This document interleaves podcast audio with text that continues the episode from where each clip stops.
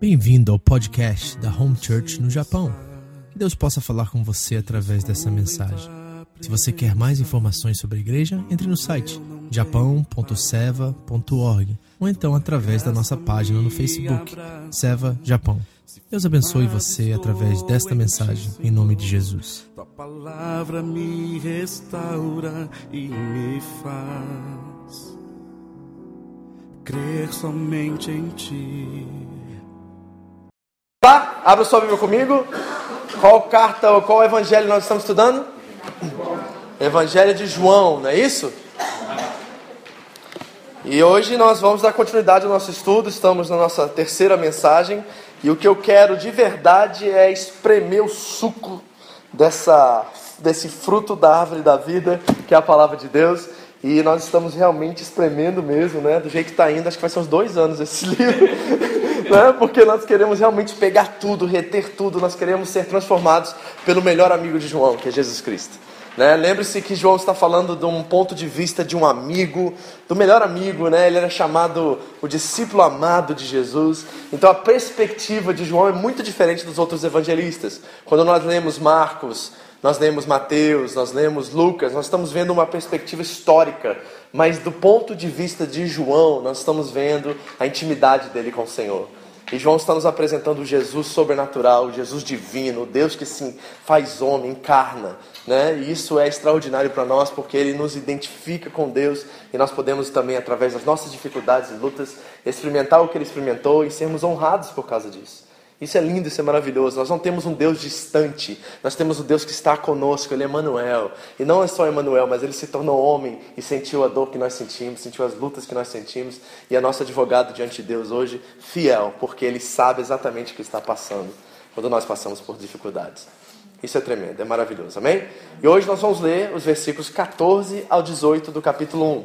Bem, versículos 14 a 18, como eu disse, estamos premendo o máximo possível, tentando pegar o máximo possível do que Deus tem preparado para nós aqui nessa palavra. Quando você achar, vamos ficar de pé e vamos ler juntos a palavra de Deus. Evangelho de João, capítulo 1, 14 a 18. E nós vamos estudar profundamente isso hoje. Como eu disse a vocês aqui na nossa oração inicial, preciso muito da sua atenção hoje, porque a aula hoje não é muito é, falei aula, né? É mais ou menos aula mesmo. Né? Hoje vai ser uma aula, tá? Hoje eu pretendo dar uma aula aqui, porque nós vamos falar de princípios, doutrinas, questões de conceito cristão que são fundamentais para a nossa experiência de fé. E eu quero que você retenha tudo isso, amém?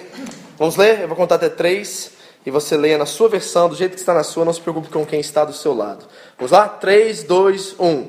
E o Verbo se fez carne e habitou entre nós.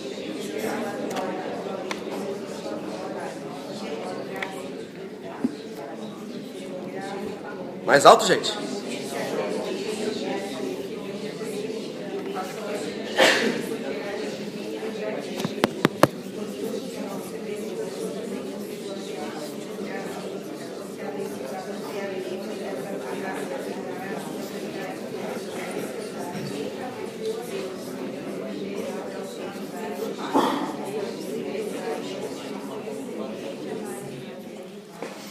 Amém. Pode sentar. Obrigado.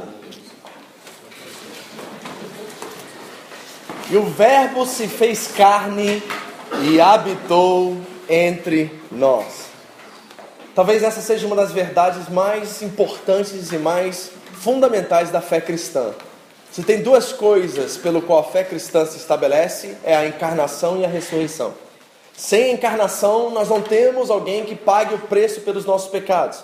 Porque como, como o homem pecou, o homem também deveria pagar o preço. E Jesus, sendo homem verdadeiramente, desceu, se fez como um de nós e sem pecado foi o matador e morreu em nosso lugar. E isso fala da sua encarnação, é o verbo que se faz carne literalmente. E a outra parte é a ressurreição, porque mesmo o apóstolo Paulo disse em 1 Coríntios 15 que se Cristo não ressuscitou entre os mortos, a nossa fé é em vão.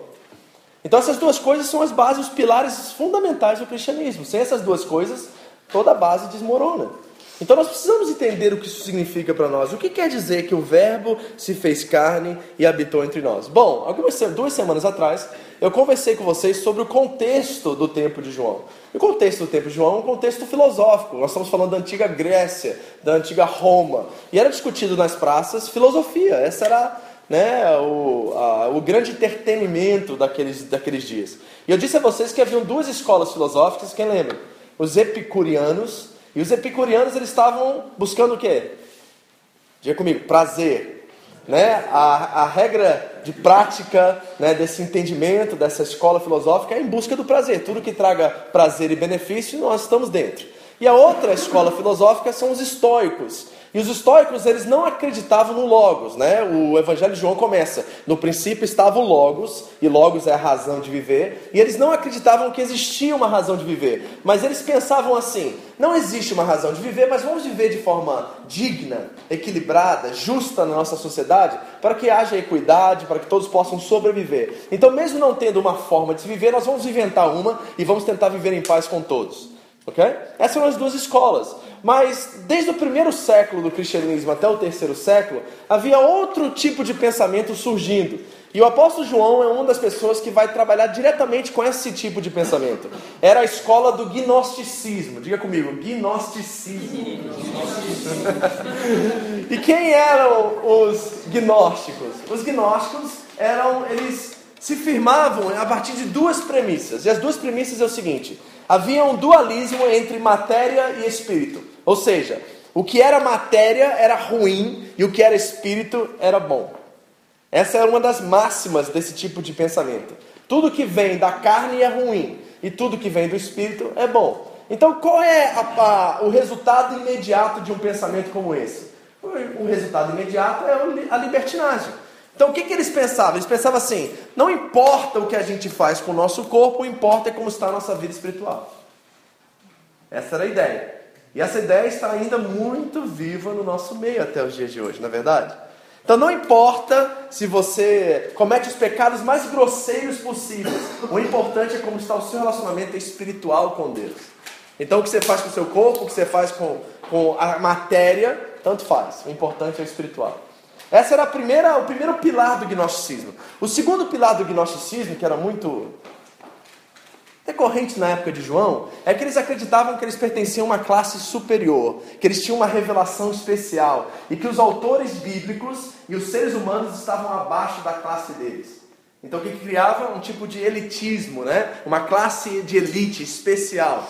E eu acredito também, infelizmente, que a nossa igreja evangélica contemporânea não está muito distante dessas duas verdades. Ou seja, essa questão da libertinagem, ou melhor dizendo, graça barata, fé sem compromisso, e a outra é essa questão de, sabe, achar que nós temos os direitos autorais pela revelação de Deus.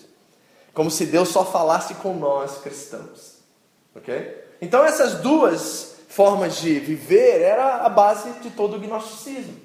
E aí o que acontece? João vem e diz exatamente diretamente, João mandou uma indireta para esse povo, tá? E a indireta de João é o seguinte: o verbo se fez carne, matéria, e habitou entre nós, se tornou como um ser humano, nivelou todo mundo, nivelou geral. É uma resposta direta a esse tipo de pensamento. João está combatendo todas essas ideias e todas essas premissas que estavam surgindo no seu tempo. João está trabalhando todos os lados. E ele não somente fala isso para a cultura secular, porque os gregos era a cultura, cultura secular do seu tempo. Né? Eles acreditavam nessas coisas. Mas havia também uma cultura judaica, ou a cultura religiosa. Nós chamaríamos eles hoje dos religiosos. E o que, que os judeus acreditavam? Os judeus jamais acreditariam ou acreditavam que um homem poderia se tornar Deus. Essa era a máxima do judaísmo. Jamais nós podemos colocar um homem no lugar de Deus. Então o que, que isso constrói? Constrói a impossibilidade deles considerarem que Deus poderia se tornar homem. Está entendendo isso? Porque isso é fundamental. Aí vem o C.S. Lewis com seu pensamento cristão e diz assim: o Filho de Deus se, se tornou homem para que os homens se tornassem filhos de Deus. O Filho de Deus se tornou homem para que os homens se tornassem filhos de Deus. Então João está trabalhando dentro dessas duas viés, desses dois, dessas duas perspectivas. E ele está falando para todo esse povo. Agora, você sabe que a Bíblia não foi escrita sobre nós, mas foi escrita para nós, né?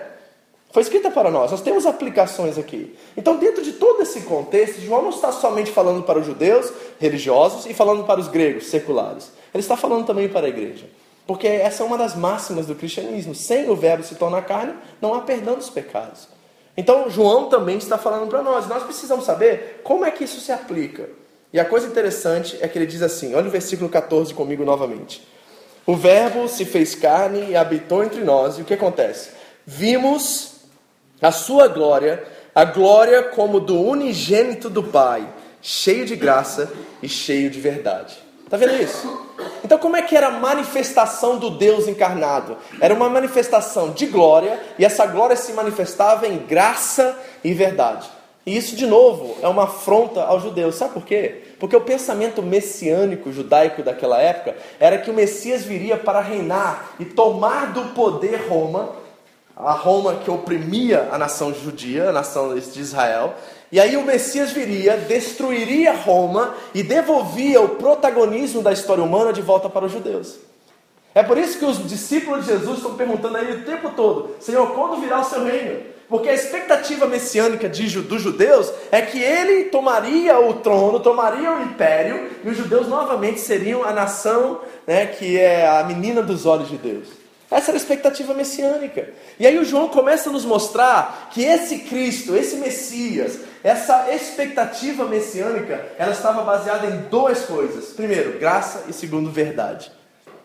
Então, olha só como é que João está trabalhando tudo isso, que é muito importante. Eu estou falando de várias coisas aqui, e eu quero que você entenda isso e traga isso para que você faça uma. É, reflita nisso, entenda isso, porque isso é fundamental. Graça e verdade.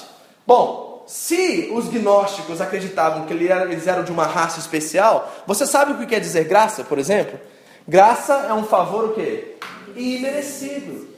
Nós não conquistamos nada disso por mérito ou por esforço. Foi Deus que nos deu, é uma dádiva de Deus. Então, quando ele diz que o Messias veio em graça, ele está quebrando qualquer complexo de superioridade que possa existir entre nós.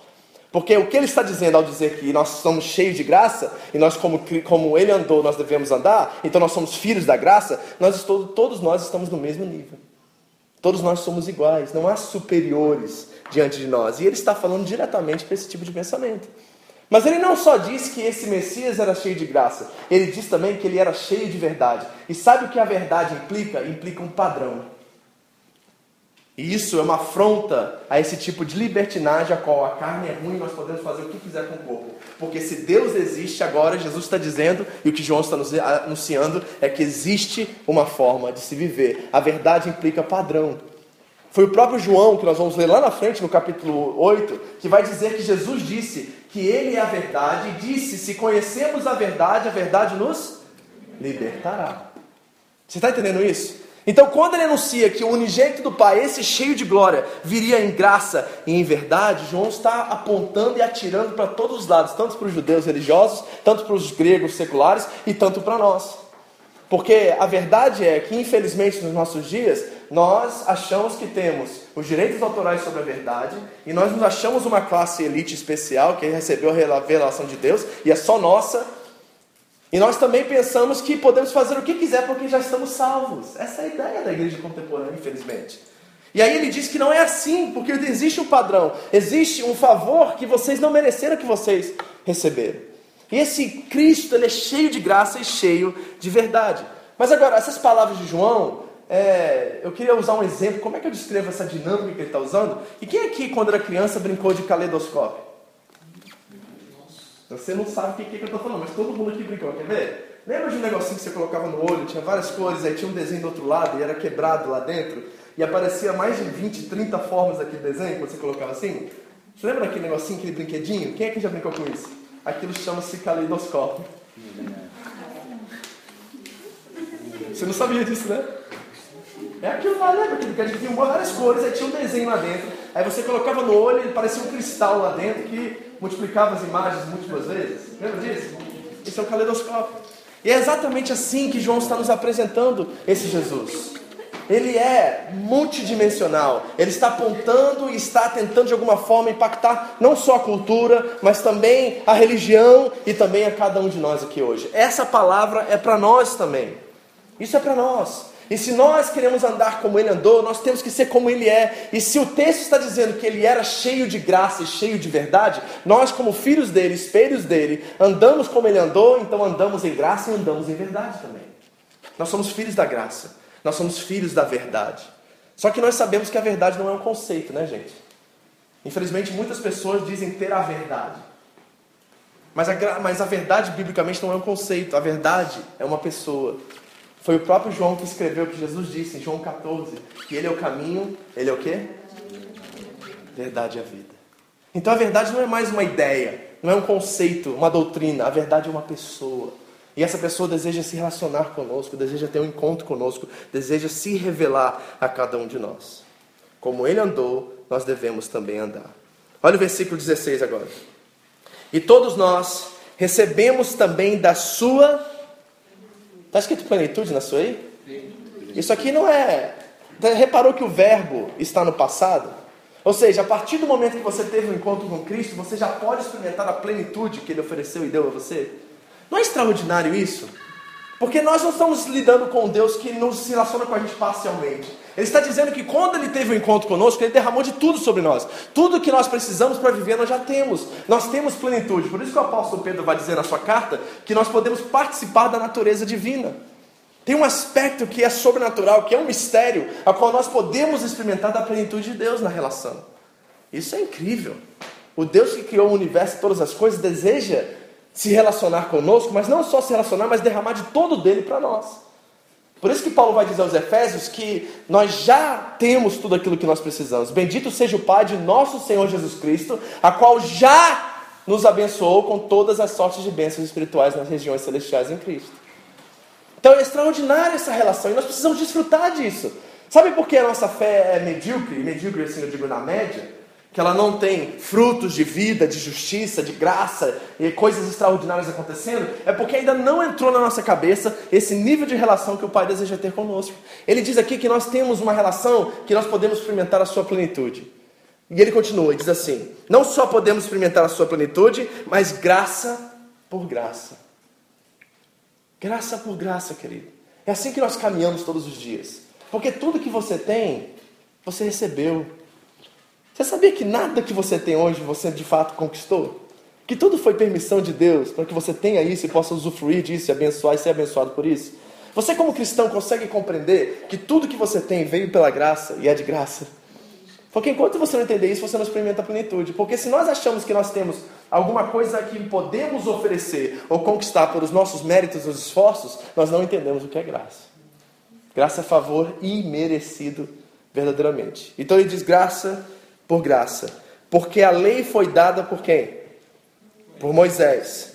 E a graça e a verdade vieram por Jesus Cristo. E é aqui que eu preciso entrar e eu preciso estudar com vocês, porque há, existe uma ideia muito forte no nosso meio evangélico hoje em dia de que lei e graça são duas coisas opostas. Muitas pessoas pensam que lei e graça são duas coisas completamente opostas umas às outras, mas elas são dois lados da mesma moeda. E se nós não entendemos perfeitamente o que isso significa, provavelmente nós não vamos conseguir construir um fundamento. Né? Qual é a área mais importante de uma casa? A fundação, não é? Ali onde está, se o concreto tiver rachado na fundação, é só um terremoto 4.5, 3 que vai derrubar aquela casa, porque a fundação está infiltrada com água, alguma coisa rachou. Então, os fundamentos da fé, as coisas elementares são as mais importantes. Se o fundamento estiver bem estabelecido, nós podemos construir quantos andares foi, foram sobre esse prédio, não é verdade? E às vezes nós achamos que existe essa guerra entre lei e graça.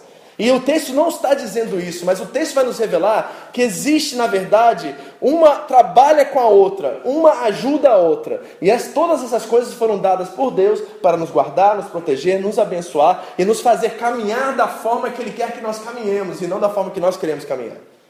Isso é fundamental. Então eu quero hoje estudar com você exatamente para que nós possamos entender o que é graça e o que é lei, e possamos estabelecer todo o piso para que nós possamos fazer as futuras construções e temos êxito e podemos construir sabendo que essa construção vai permanecer por muitos anos. Esse é meu propósito nessa noite. Eu quero aprender, eu quero estudar com vocês. Sabe por quê? Vamos ser bem sinceros. Existe uma voz no nosso século que está fazendo, criando uma interferência da comunicação entre a igreja e o púlpito, o púlpito e a igreja. Nós temos essa ideia que doutrina não é tão importante. O que nós precisamos é ter uma experiência com Deus, pastor. Nós temos essa ideia de que eu vou para a igreja porque eu tenho um problema e quero ouvir alguma coisa para resolver aquele problema. Nós temos, vivemos essa geração micro-ondas, né? Que nós queremos tudo para ontem. Então eu venho à igreja porque aconteceu uma coisa essa semana e eu espero que o pastor fale exatamente o que eu preciso para resolver aquele problema. Essas são as nossas expectativas nos dias de hoje. Porque nós fomos moldados assim pela cultura, pela mídia, né? Tudo é para ontem e tudo tem que ser agora e tudo tem que falar diretamente comigo. Nós somos altamente egocêntricos e nós queremos que a igreja seja a serviço de nós e não nós a serviço dela. Então nós dizemos hoje que doutrina não é tão importante, importante é a minha experiência com Deus. Mas eu quero dizer para vocês que não é assim que a Bíblia vê a questão de doutrina e dos fundamentos da fé. Posso ler com você um texto? Abra comigo aí 2 Timóteo capítulo 4. O apóstolo Paulo profetizou isso a seu filho na fé Timóteo, que era pastor jovem na igreja de Efésios. E olha exatamente o que o apóstolo Paulo fala sobre algo que acontecer lá no futuro. No futuro, lógico, presente de Timóteo, mas também para nós aqui hoje em dia. Ok? Lembra que a profecia é dupla, tem dupla realização. Primeiro é para aquele povo que está ouvindo, mas também tem aplicações para nós que estamos nos dias de hoje. 2 Timóteo capítulo 4, 3 e 4. Acharam? Leia comigo, diz assim a palavra de Deus. Pois virá o tempo em que não suportarão o que? A sã doutrina, mas pelo contrário, sentindo o que? Coceira nos ouvidos. O que, que é isso, gente? É cera? Será que ele está falando de físico aqui? Cera no ouvido? Está com coceira, vai lá tirar cera? Não, o que é coceira no ouvido? Hein? Vamos, me ajuda. Fala, André. Quer? Fala. Ela falou. O que é coceira no ouvido? É querer ouvir aquilo que você quer ouvir, não aquilo que você precisa ouvir. Tá entendendo? Ter coceira no ouvido é só ter um ouvido aberto para aquilo que você quer ouvir, não aquilo que você precisa ouvir. Sabe por quê? Olha o que ele continua dizendo. Porque, segundo os seus próprios desejos, o que, que eles farão? Juntarão mestres para si mesmos, e eles se recusarão a dar ouvidos o que?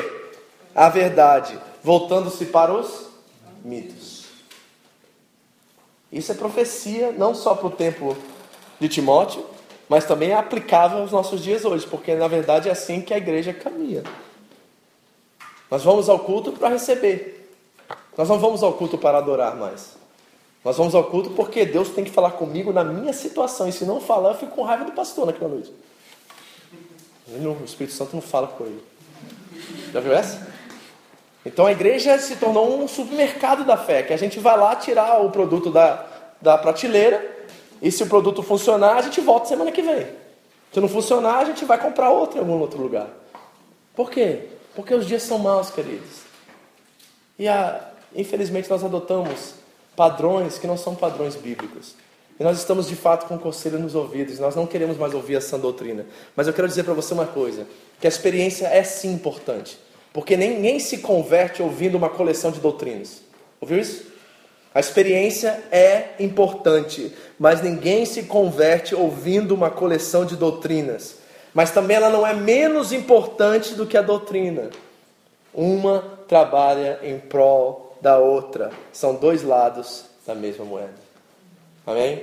Então nós vamos estudar hoje. E eu quero mostrar para vocês o que é a lei. Porque você precisa entender isso para que você possa caminhar em fé e graça. Enquanto você não entender o que é a lei e o que era a lei antes de Cristo, você nunca vai conseguir estabelecer o piso necessário para que você possa caminhar em graça. A graça que você vai exercer sem conhecimento da lei é uma graça barata, sem compromisso e sem verdade. E eu não quero que vocês experimentem isso. Tem muito crente hoje vivendo ciclos dentro da igreja. Eles vão de desânimo a desânimo, de falta de resultado a falta de resultado, e vão desistindo da fé aos poucos, vão desvanecendo aos poucos, porque não estabeleceram as coisas principais. Não deram ouvidos àquilo que precisavam ouvir. Não tem uma fé que está além das circunstâncias. É uma fé barata, é uma fé frágil, vulnerável, que qualquer vento que passa de doutrina ou etc. abala e destrói. Então nós precisamos entender o que é isso, amém? E para isso nós temos que ir no livro, na, na carta mais antiga do Novo Testamento, que é a carta de Paulo aos Gálatas. E nós vamos ver o que é a diferença, e nós vamos entender o que é de fato, pela primeira vez, se Deus quiser, alguns aqui, o que é a lei e como ela é importante para nós. Amém? Então abra sua Bíblia comigo, carta de Paulo aos Gálatas, capítulo 3. E nós vamos ler do 23 em diante. Gálatas capítulo 3, do 23 em diante. E como eu disse a você, eu quero que você se concentre, fique ligado. Né? É, hoje é uma aula de verdade. Eu quero que você saia daqui com convicção quem você é em Cristo, o que Ele fez por você, o que a lei representa, o que é viver pela graça, porque isso é fundamental para você fazer as construções que você precisa fazer para o futuro. Gálatas capítulo 3, nós vamos ler do 23 em diante. Nós vamos estudar esse texto. Por quê? Porque eu estou me baseando em João 1 ainda, tá? Eu não saí de lá não. Porque o que, que João 1 diz para mim? O que, que o João falou aqui? Ele diz assim, ó, que é, pois a lei foi dada por intermédio de Moisés, e a graça e a verdade vieram por Jesus Cristo. Então eu vou estudar isso aqui agora, tá? Mas eu vou mostrar isso para você num, com detalhe em outra passagem que está na Bíblia, ok? Então acharam aí Gálatas 3,23? Então vamos ao primeiro versículo. Diz assim: Antes que viesse esta fé, estávamos sob o que? Custódia. Alguém tem outra coisa diferente? Como é que é? Guardados. Ok, o que mais? Tem mais alguma coisa diferente? Hã? Prisioneiro. Prisioneiro. Prisioneiro. Ótimo, tá bom. Tá, tá quase lá. Ok? Então estávamos sob custódia da lei, nela encerrados, até que a fé que haveria de vir fosse revelada. Aí eu fui estudar o que quer dizer essa palavrinha custódia no original. E sabe o que eu descobri? Que essa palavra custódia quer dizer sentinela. A lei é um sentinela, é um guarda que fica preparado para impedir qualquer invasão do inimigo. Ok? No contexto original, a palavra custódia ali, que é flureio, ela significa ser um sentinela, alguém que está vigilante, olhando o tempo todo, guardando o coração, guardando a nossa mente, para que nenhuma invasão nenhum raciocínio, nenhum sofisma, sofisma é mentira com cara de verdade, possa penetrar e invadir a nossa fé. Então preste atenção no primeiro papel que a lei tem. O primeiro papel da lei é ser um guarda, é uma protetora do nosso coração. Provérbios 4, 23 diz assim: Tudo que se deve guardar, guarde o seu coração, porque dele procede as saídas da vida, as fontes da vida.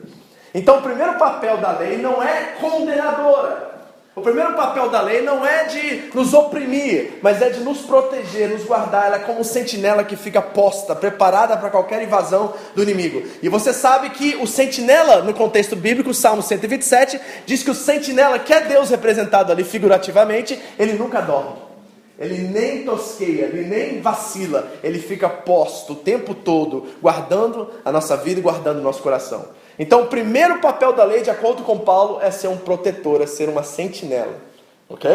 Está positivo o negócio, não está negativo até aqui. Amém? Vamos para o próximo, 24. Aí ele diz assim: é...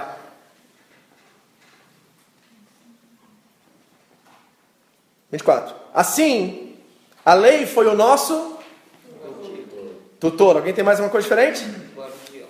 Guardião, até Cristo para que fôssemos justificados pela fé. Agora pula para o 4.1. Vou ampliar o que está escrito no 24. Achou o 4.1 aí? Olha só o que diz o 4.1 agora, ok? Digo, porém, que enquanto o herdeiro é menor de idade, em nada difere de um escravo, embora seja dono de tudo. Entendeu isso? O que, que ele está dizendo assim, ó? Vamos dizer que tem um escravo na casa de um mestre, um dono, uma pessoa muito rica. E esse escravo tem como responsabilidade cuidar de uma criança de menor idade. Aquela criança de menor idade é filho do dono. E sendo filho do dono, ela é herdeira de tudo que ele possui. Mas enquanto ela não tiver maior idade, 18, 20 anos, não sei qual era a regra daquela época, ela não pode tomar posse nem assumir com autoridade essas coisas, porque ela não tem idade ainda para assumir. Então, enquanto ela está na casa sendo cuidada pelo escravo, ela está no mesmo nível do escravo. Presta atenção que isso aqui é super importante. Está entendendo esse, esse ponto aqui do apóstolo Paulo? É legal isso aqui. Agora continua. Ok? No entanto, ele está sujeito a quê? Aos guardiães e administradores até o tempo determinado pelo seu pai. Assim também nós, quando éramos menores, estávamos escravizados aos princípios elementares do mundo. Então o que, ele está dizendo? Que enquanto esse herdeiro não chegar a uma idade onde ele tenha juízo, onde ele tenha consciência, onde ele possa tomar suas próprias atitudes e responsabilidades, ele continua no mesmo nível do escravo, porque mesmo ele possuindo tudo, ele não tomou posse de tudo ainda, porque ele não chegou na idade de responsabilidade para isso acontecer. Aí Paulo vai dizer que também nós somos assim. Presta atenção. E aí eu fui lá no original de novo para procurar essa palavrinha chamada tutor, porque me intrigou essa palavra. O que, que quer dizer tutor? E eu achei algo extraordinário que, no contexto de Paulo, tem tudo a ver com o que nós acabamos de ler. Porque sabe o que era um tutor naquela época? O tutor, na época dos gregos e dos romanos, era um nome usado para descrever o papel de um escravo que supervisionava a vida e a moralidade de meninos de classe alta. Eles não podiam nem pisar fora de casa até que chegasse a maioridade. Então, Paulo está dizendo que a lei é como um escravo que mantém a gente com bons costumes, presta atenção, mantém a gente discipulado e ensinado, está cuidando da gente até que nós sejamos adultos suficientes para vivermos com aquela consciência, aquele padrão que foi estabelecido por nossa própria conta. Então, esse tutor não é aquele professor que ia na sua casa quando você precisava de aula de reforço. Porque tutor no contexto nosso é aquela pessoa que depois da aula vai lá te dar mais uma aula de reforço para você não cair na prova. Lembra disso? Quem é que já teve tutor na sua vida? Não era um professor oficial, era alguém extra que seus pais pagavam para te dar aula de reforço, para você não cair na matéria. Esse era o tutor no nosso contexto. Mas o contexto deles era uma pessoa indicada pelo dono, a qual cuidava de você até você chegar à idade de responsabilidade para você viver do seu jeito. E Paulo está dizendo que a lei tem esse papel. Então imagine a lei como sentinela que guarda o nosso coração, bate continência e guarda a gente de toda invasão do inimigo, sendo em palavras, sendo em ação, seja o que for. Então, papel positivo número um da lei, sentinela. Pá, tá lá guardando a gente, protegendo a gente, cuidando da gente. Segundo papel da lei, ensinando a gente, estabelecendo padrão moral, como que a gente vive, como é que a gente trata os outros, eti etiqueta, ética ensinando tudo aquilo, porque é necessário construir um padrão para que quando nós saímos para o mundo, você leu o que eu disse? Os escravos mantinham as crianças até a maioridade dentro de casa, não podiam sair de casa. Porque eles não sabiam viver lá fora sem todos esses padrões estabelecidos previamente. Então imagina, aqui, quem é o mais novo, mais novo aqui entre nós? É Camille. Camille está com 14. 18, aqui no Japão é 20, né? Imagina você ter que ficar em casa até os 20 anos de idade, filho, não poder sair.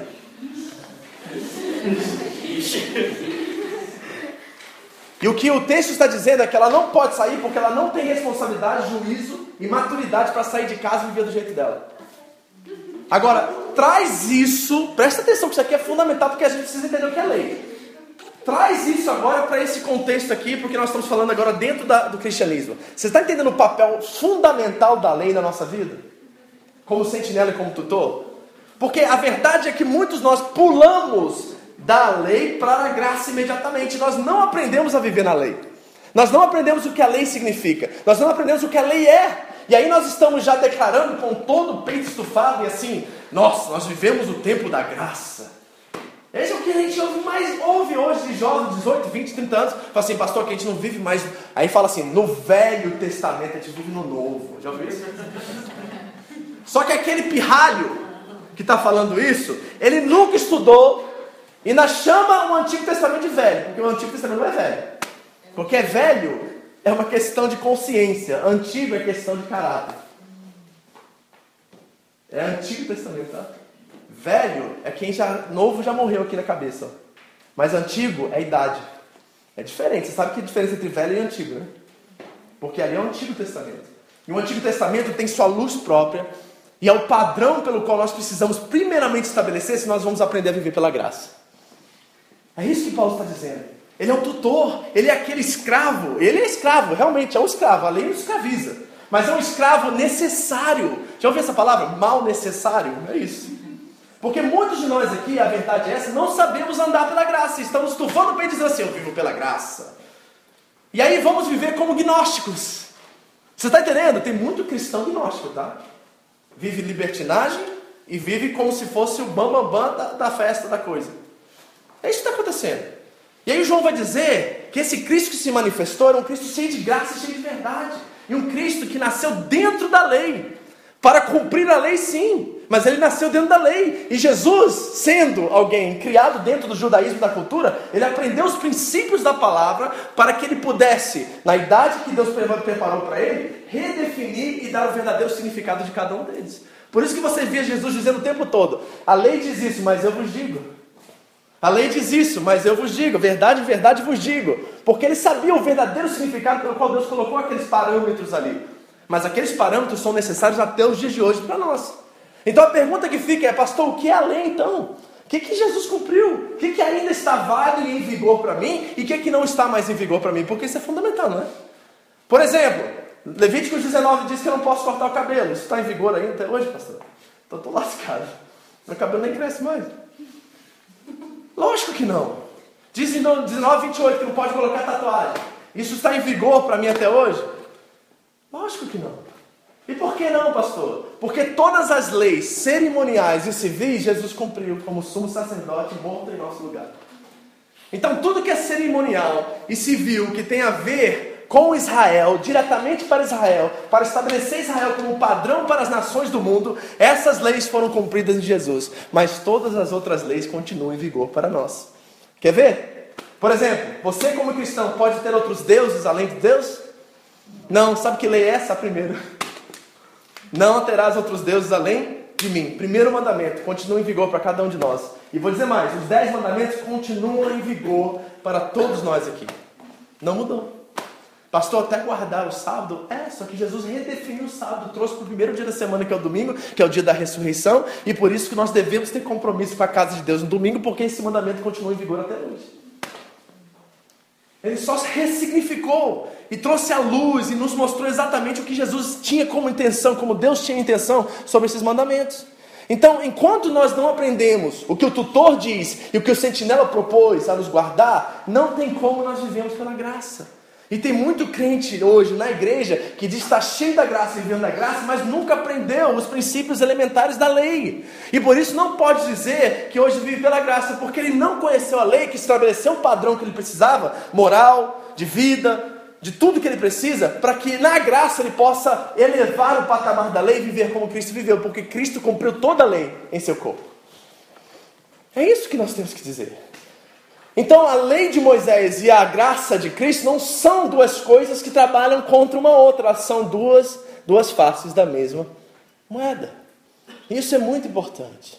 E quando nós ouvimos doutrina, como eu estou ensinando hoje para vocês, nós ficamos com o pé atrás da orelha, assim, ai, será mesmo? Então quer dizer, pastor, tem muita coisa na minha vida que eu preciso melhorar. É verdade, tem muita coisa que você precisa resolver. Que talvez você jogou no lixo, porque você achava que era coisa do, entre aspas, velho, a qual ainda estão em vigor para você, e talvez você não prospere, não consegue romper em algumas áreas, porque você ainda não entendeu como esse padrão é essencial para que você possa construir sobre ele. Ele é o piso. Porque, vamos, vamos dar um exemplo prático aqui, que é o que mais pega a questão de dinheiro, não é? Quando o Antigo Testamento estabelece o piso da porcentagem do dízimo, e não é 10%, tá? Todo mundo acha assim, não, porque Malaquias 3,10 diz que é, temos que dar o dízimo. Não, o dízimo para o judeu era mais ou menos 25% ao ano.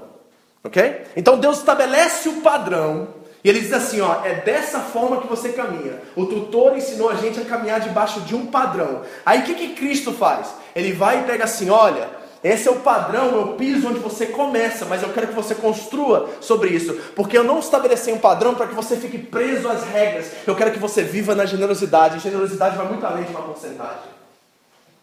Está entendendo como é que um não corrompe ou estraga o outro? Um é construído sobre o outro. E é assim que nós devemos viver a nossa vida. É por isso que Jesus disse assim: olha, façam essas coisas. Mateus 23, 23. Dê o dízimo do cominho, do hortelã e, da, e das outras coisas. Mas não se esqueçam da misericórdia, da graça. Não se esqueça de elevar esse patamar, porque eu vim trazer vida para vocês e não quero que vocês fiquem presos às coisas elementares deste mundo. Porque o propósito da lei era estabelecer o padrão e nos manter fixos em Deus, para que nós não inventemos a roda novamente e nós possamos construir sobre aquilo que Ele, sendo fiel construtor, já construiu. Isso é fundamental para a nossa experiência com Deus, porque se não for assim, nós vamos com, com certeza cometer muitos erros. É por isso que Santo Agostinho disse assim, ó, é extraordinária essa fala dele, tem tudo com o que eu acabei de ministrar para vocês. Ele disse assim: ame a Deus e faça o que você quiser. Ouviu? Ame a Deus e faça o que você quiser. Se eu disser isso hoje na igreja, em outro lugar, não sei aqui, vocês me conhecem, as pessoas vão olhar para mim e falar assim: mas não é bem assim, né, pastor? Como assim não é bem assim? A gente sempre quer colocar um a mais naquilo que Deus está fazendo. Nós sempre queremos dar nossa contribuição no agir do Espírito Santo e na graça de Deus. Nós sempre queremos trazer os nossos parâmetros, nossos padrões, e nós queremos acrescentar e dar uma ajudadinha em Deus, entendeu? Sabe por quê, amados? Quando eu digo ame a Deus e faça o que você quiser, alguém que ama a Deus tem um coração completamente transformado e não faz o que quer, faz aquilo que Deus quer. Porque é isso que o amor faz, o amor ele é sacrificial, ele se entrega, ele faz a vontade do outro e não a própria. Se nós estamos verdadeiramente amando a Deus, nós vamos amar aquilo que Deus ama e não aquilo que Deus atesta. Nós não vamos pecar facilmente, aleatoriamente, de qualquer forma. Porque se nós amamos a Deus, nós queremos amar aquilo que Ele ama e não aquilo que Ele detesta. Pecado não é mais um problema para nós. Porque se o amor de Deus entrou em nossos corações, nós não temos mais dúvida de quem nós somos, nós não estamos tentando conquistar as pessoas e manipulá-las e controlá-las, porque Deus é o nosso sustento, a nossa provisão, Deus é tudo em nossas vidas e nós não precisamos mais nada além dele. É por isso que o salmista vai dizer assim: Não tem outro bem além de ti, Senhor. Então ame a Deus e faça o que você quiser, porque o que você vai fazer não é qualquer coisa, vai fazer aquilo que Deus ama. E é exatamente isso que é o padrão da graça. Ele não está alheio ou longe daquilo que foi previamente estabelecido. Ele constrói sobre esse piso. Ele constrói além desse piso. Mas ele mantém o piso intacto, porque ele sabe que se ele construir sobre qualquer outra base, essa base vai se corromper e vai cair. Então nós precisamos aprender essas coisas. Elas são fundamentais para a nossa vida. Olha o que diz o 26, volta lá, Gálatas. Todos vocês são filhos de Deus mediante a fé em Cristo Jesus. Pois o que em Cristo foram batizados, de Cristo se revestiram. Que lindo se dizer do apóstolo. Porque ele está representando isso. Agora que eu nasci de novo, agora que eu fui batizado em Cristo, batizar é o que? É o velho homem morrendo e o novo homem ressuscitando, ressurgindo.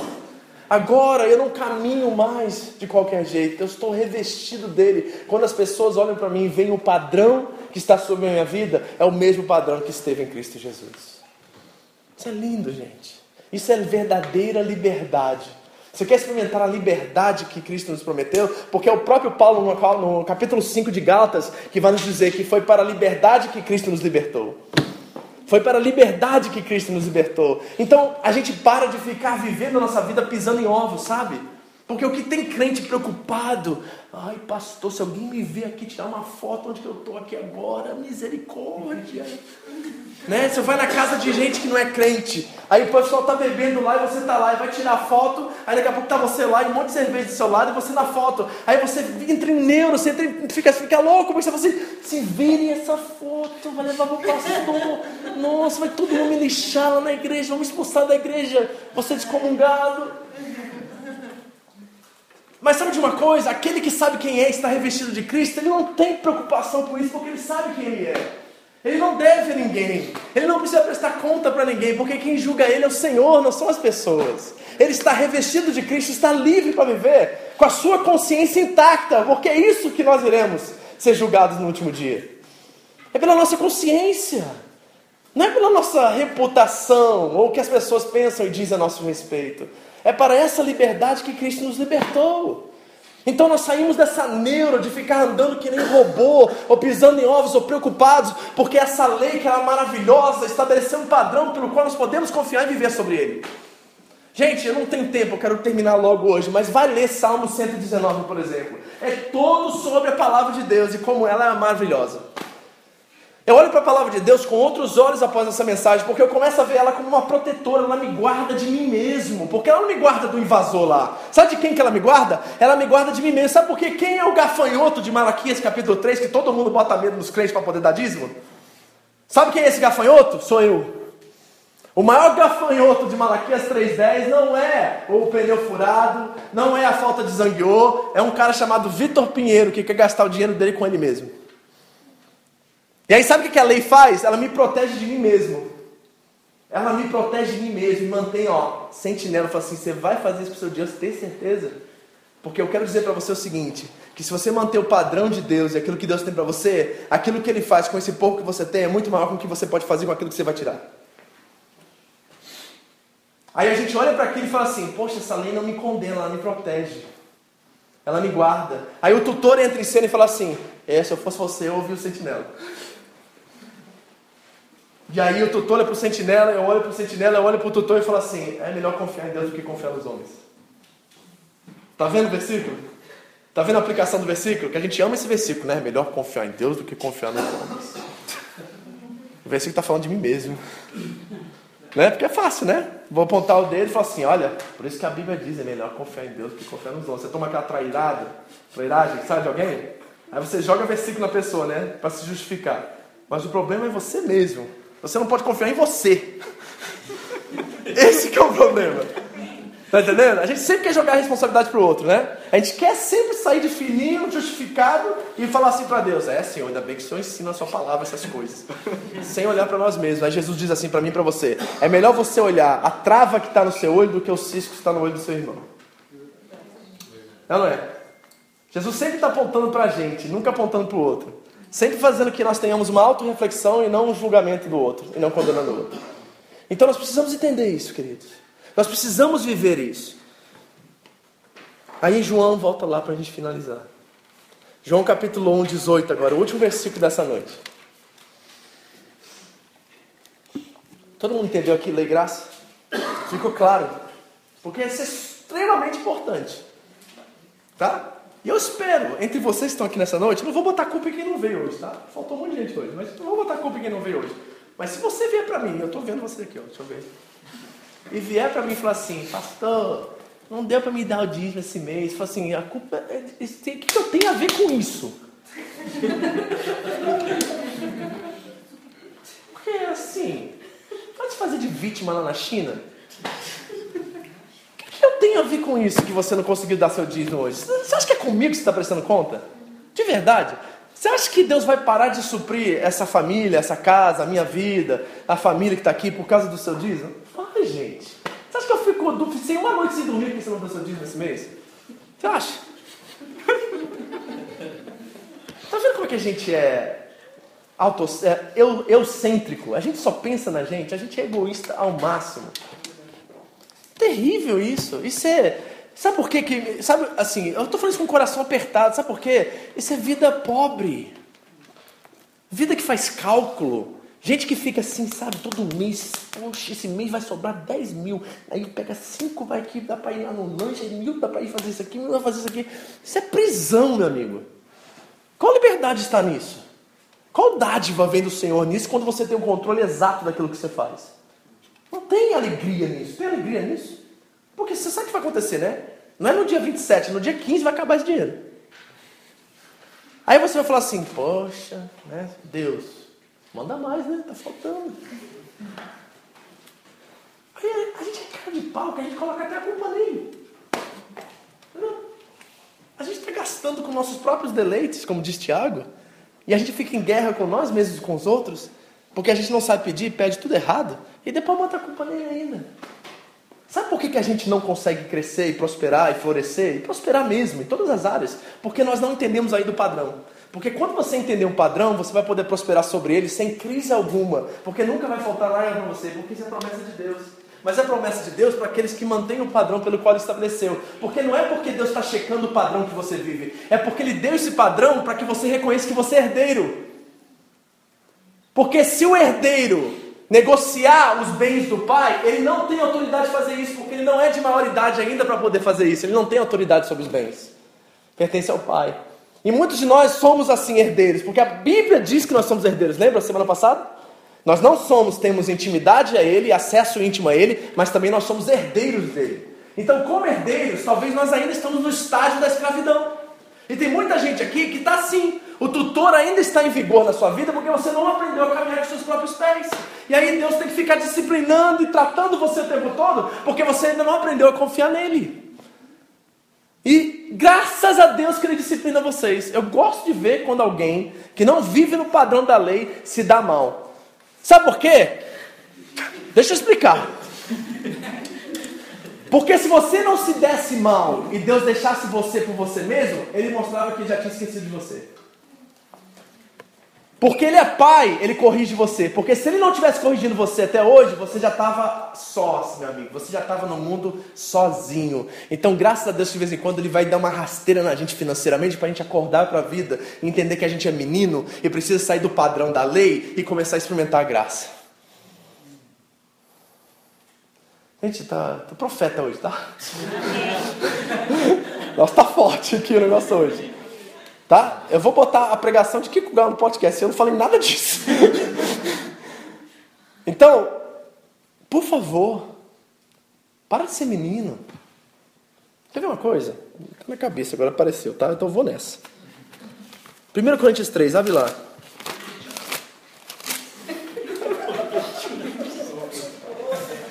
1 Coríntios 3. Viu? Tá Coríntios 3, capítulo 16. Perdeu.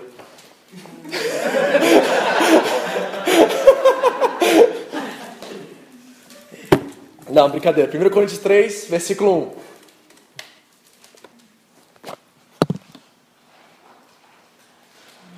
Acharam? Agora olha para a pessoa que está mais perto de você e diz assim: o que a Bíblia vai dizer agora é para você, tá?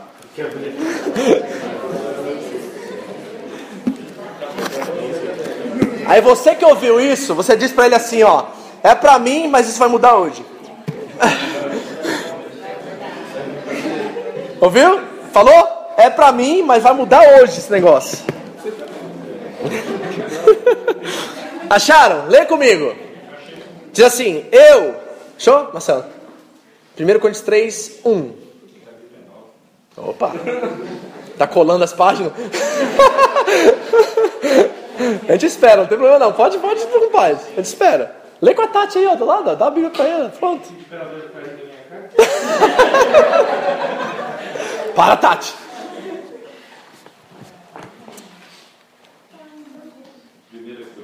Três, um. Ok, vamos lá. Presta atenção, lê comigo. Eu, irmãos, não vos pude falar como espirituais, mas como carnais. Como quem? Como meninos em Cristo. Aí ele diz assim: com leite vos criei, e não com alimento sólido, pois ainda não estáveis prontos para isso. Com efeito, ainda agora não estáis prontos. Paulo está dando uma dura na igreja de Corinto. Porque era uma igreja plenamente alimentada por Deus em todos os aspectos. O apóstolo Paulo diz aos Coríntios que neles não faltava dom algum. Imagina uma igreja dessa. Imagina uma igreja que não tinha dom faltando no meio dela. Qualquer dom que você possa imaginar, na lista de 1 Coríntios 12 e 14, eles tinham entre eles. E ao mesmo tempo, tendo toda essa bagagem espiritual, eram meninos. Imagina um monte de criança correndo no aeroporto com bagagem. Imagina isso. Doideira. É o Apocalipse, né? E Paulo está dizendo para nós hoje, talvez a razão pelo qual ainda você não experimentou da minha plenitude, de graça por graça, é porque você continua estabelecendo seus próprios padrões. E os padrões que eu estabeleci para você, diz o Senhor, não são para condenar e oprimir e colocar você em cadeias. Mas os padrões pelo qual eu estabeleci para você é para que você cresça com saúde, para que você seja protegido de você mesmo, para que você encontre paz e contentamento na sua vida e não fique dependendo da economia do Japão, dos Estados Unidos, fique dependendo do seu zangueô, do seu patrão, da boa cara dele, mas que você possa depender plenamente e completamente em mim. É isso que Deus está nos dizendo hoje, queridos. Se nós formos meninos, nós vamos começar a viver assim, fazendo rebeldia e malcriação. O que acontece hoje tem muito crente fazendo malcriação com Deus. Não é isso? Assim, ah, mas o Senhor não fez aquilo que eu queria, então eu não vou fazer também. Ah, como tem gente assim hoje, gente? Né? Pô, Deus está orando um mês, o Senhor não faz nada. Já viu isso? Pô, jejuei, fiz campanha sete semanas e não aconteceu. Pô, Deus, tô de mal. Menino, porque é criança que faz isso, né? E a gente que já está andando com criança há muito tempo, como eu, já tenho aí criado quase essas crianças. Cara, chega uma hora que a gente fala assim, a gente não aguenta mais malcriação. Quando a Camille faz malcriação, eu já bota no lugar na hora, porque já passou da idade. Se ela com 14 anos já passou da idade, imagine nós com 35, 40, 50. E a gente ainda fica nhenhenhé com Deus. E sabe o que é pior? Ele é pai. Ele não quer que a gente continue vivendo como criança. Ele quer te colocar na vida adulta, querido. Ele quer te botar para frente. Ele quer ver você crescer. Ele quer ver você romper. Ele quer ver você construir.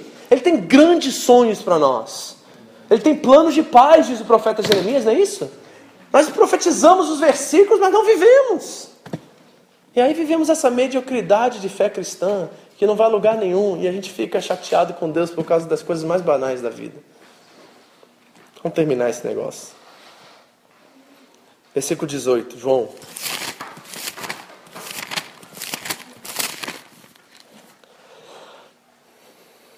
Ninguém jamais viu a Deus. Verdade? Continua sendo verdade. Lembra do episódio de Êxodo 33, 34? Ah, by the way. Entendeu a palavrinha aí? Se você lesse João capítulo 1 e lesse Êxodo 33, 34, você viria que com certeza, enquanto João escrevia, ele tinha esses dois versículos em mente. Porque tem várias frases que ele usa aqui, são as mesmas frases usadas lá em Êxodo 33, 34. E se você não sabe ou não lembra, Êxodo 33, 34 é uma das passagens mais populares ou mais incríveis do Antigo Testamento, porque é a forma quando é aquele momento em que Deus se revela a Moisés.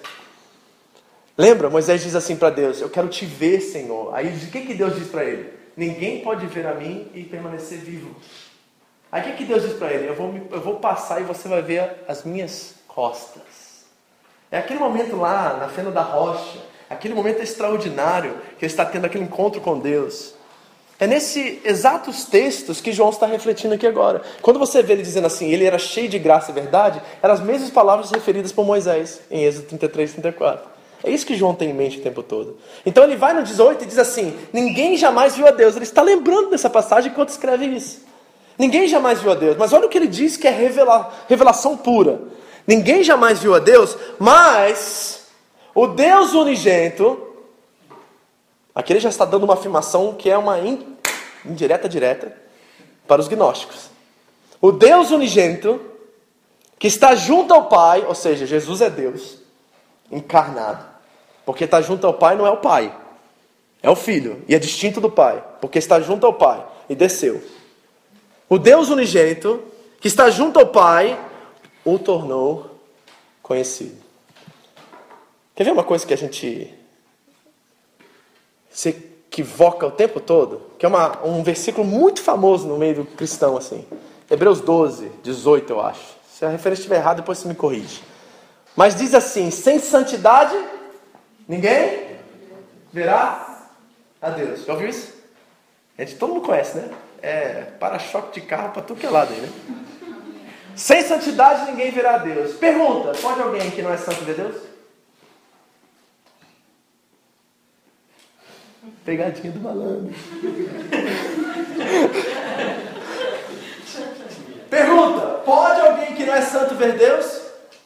A gente lê esse versículo completamente errado. Deixa eu te mostrar como é que a maioria dos cristãos hoje em dia, provavelmente você que está sentado aqui, lê esse versículo. Eu tenho que me consagrar, eu tenho que jejuar, eu tenho que fazer tudo aquilo para me sentir uma pessoa perfeita, porque se eu não for assim, Deus não vai me, eu não vou ver Deus. É assim que a gente lê, não é? Só que isso é catolicismo romano. Não é protestante cristão. Porque o catolicismo romano diz que as obras, você tem que fazer obras, você tem que pagar não sei o que, você tem que fazer isso, tem que fazer um monte de coisa para poder ver Deus, para poder ser santo, ser salvo. Porque santidade é salvação. Ver Deus é salvação. Ninguém vai ver Deus aqui, vamos ver Deus quando chegar lá. Então, se eu tenho que ser santo e me esforçar, não é pelo que ele fez, é pelos meus próprios méritos e pela minha santidade que eu chego. Então, o versículo não pode estar dizendo isso, porque seria uma contradição a toda a Bíblia.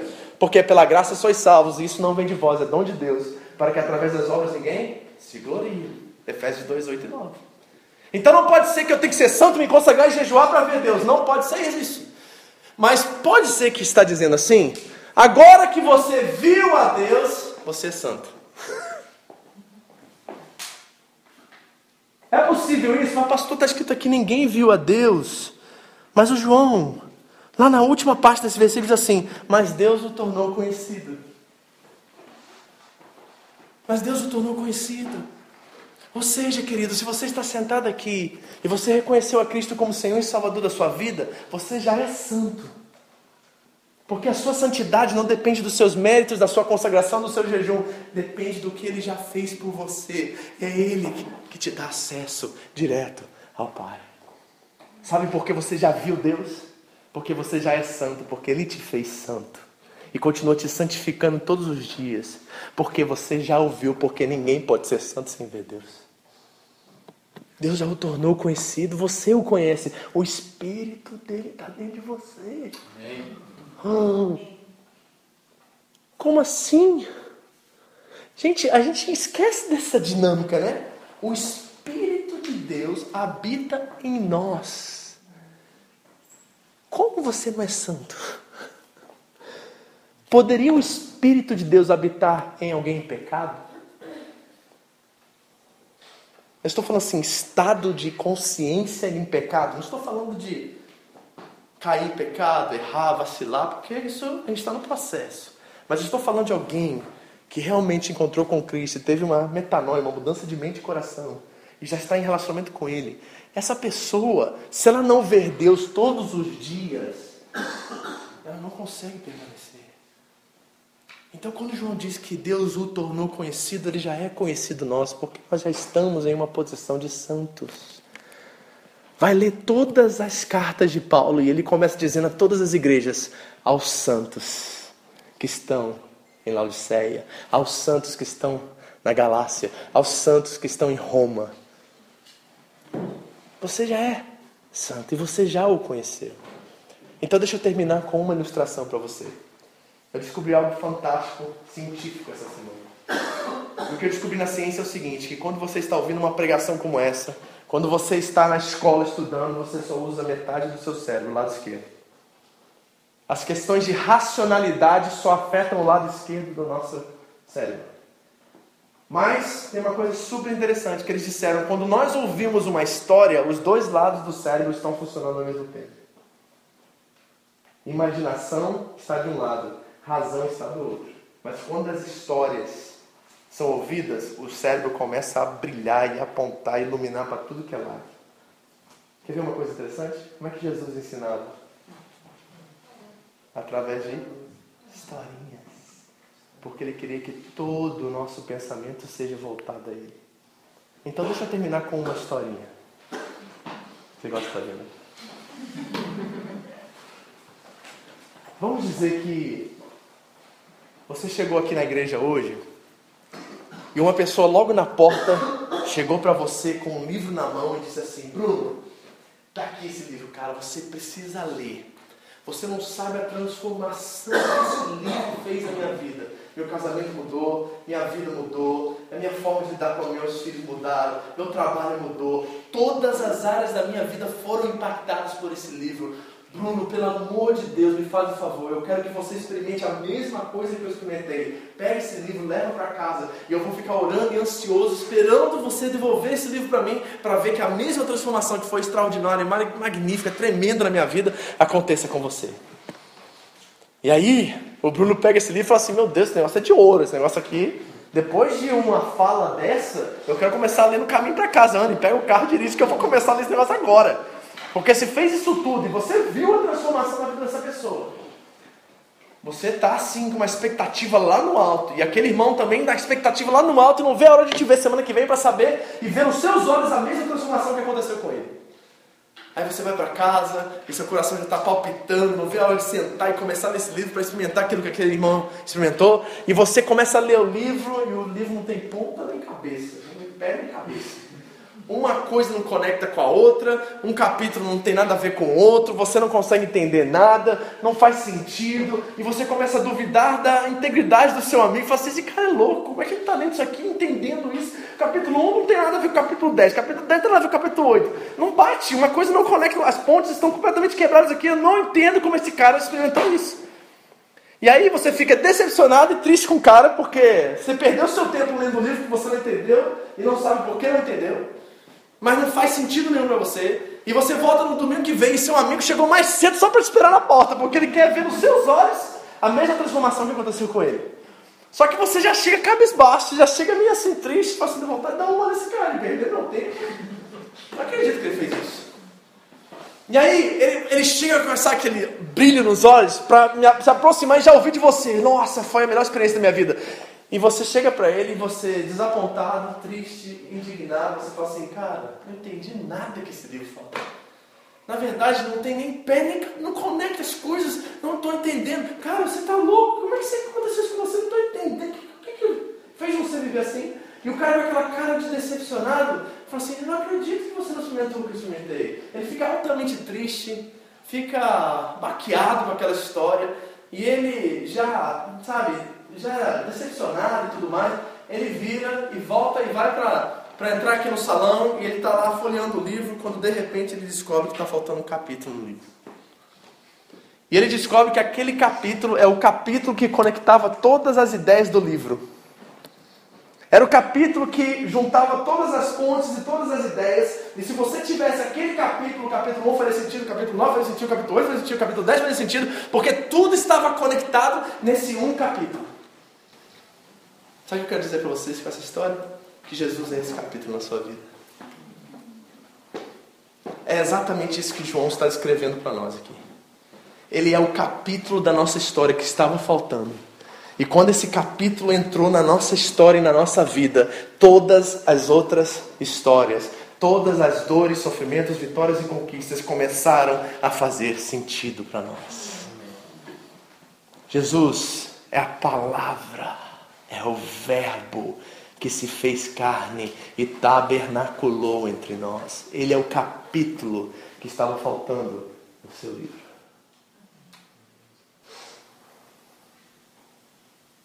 Você o conhece? Você sabe que essa é a pergunta que eu vou fazer toda semana aqui. Você já leu esse capítulo? Você conhece? Todas as letras, todas as ideias e todas as histórias e todas as verdades que estão escritas nesse capítulo, você o conhece? O que eu quero dizer para você é que sem esse capítulo sua vida não faz sentido algum. E você precisa conhecê-lo. Feche seus olhos, curva sua cabeça. Esta foi mais uma mensagem da comunidade evangélica Vida Abundante no Japão, a SEVA. Você pode adquirir mais informações sobre a igreja no site da igreja www.seva-japão.org. Siga-nos também no iTunes através do canal Seva Japão Mensagens. Que Deus abençoe você e a sua família em nome de Jesus.